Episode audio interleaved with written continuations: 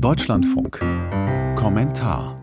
Frankreichs Präsident Emmanuel Macron sorgt für Irritationen unter den NATO-Partnern. Er hatte auf die Frage nach der Entsendung westlicher Soldaten in die Ukraine gesagt, darüber gebe es keinen Konsens, aber nichts dürfe ausgeschlossen werden.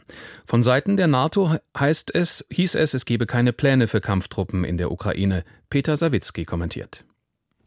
Erst vor wenigen Wochen bekräftigte der ukrainische Außenminister Dmytro Kuleba die Haltung seines Landes bezüglich westlicher Militärhilfe. Gebt uns Waffen, greift uns finanziell unter die Arme, wir erledigen den Rest. So lautete Kulebas Botschaft. Sprich, NATO-Soldaten benötigen wir im Verteidigungskampf gegen Russland nicht. So ähnlich hatte es Kuleba schon einige Monate zuvor formuliert, wohl wissend, dass eine solche Perspektive in den meisten westlichen Ländern und deren Gesellschaften eine Grenze darstellen würde, die kaum jemand überschreiten will. Umso erstaunlicher sind nun die Aussagen von Frankreichs Präsident Emmanuel Macron.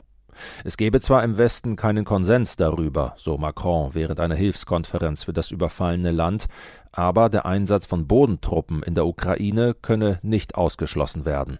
Man werde alles Nötige tun, um Russlands Sieg zu verhindern. Macron hat diese Äußerung zu einem sensiblen Zeitpunkt getätigt.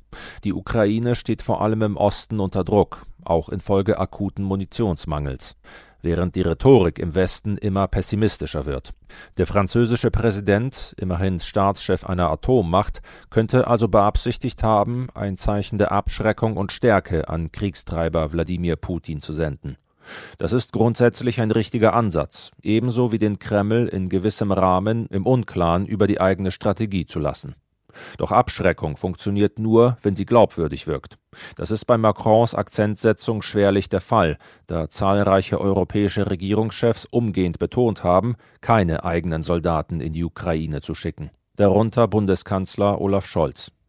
Mit ihm liefert sich Emmanuel Macron ein rhetorisches Wettbieten um die Führungsrolle innerhalb der Ukraine-Unterstützer, ohne dabei in der Substanz an einem Strang zu ziehen. Deutschland ist zwar in absoluten Zahlen der größte Militärlieferant der Ukraine in Europa. Doch Scholz steht bei qualitativ essentiellen Systemen wie dem Taurus-Marschflugkörper weiterhin auf der Bremse. Macron hat Scholz dies nun im Zuge seiner Aussagen zu den Bodentruppen kaum verhohlen vorgehalten. Damit hat Macron ohne Zweifel recht, zumal Frankreich weitreichende Marschflugkörper an Kiew geliefert hat. Gleichzeitig lenkt er damit von eigenen Defiziten, etwa bei Lieferung von Panzern ab. Dabei liegt es auf der Hand, was die Ukraine derzeit besonders benötigt, und Macron hat es auch benannt. Munition, Flugabwehr und Langstreckenraketen in größtmöglicher Zahl und auf schnellstem Weg. Hierauf müssen Macron und die anderen Entscheidungsträger nun zügig ihre Kräfte verwenden. Die Diskussion um Bodentruppen ist eine Scheindebatte, die der Ukraine mehr schadet als nützt.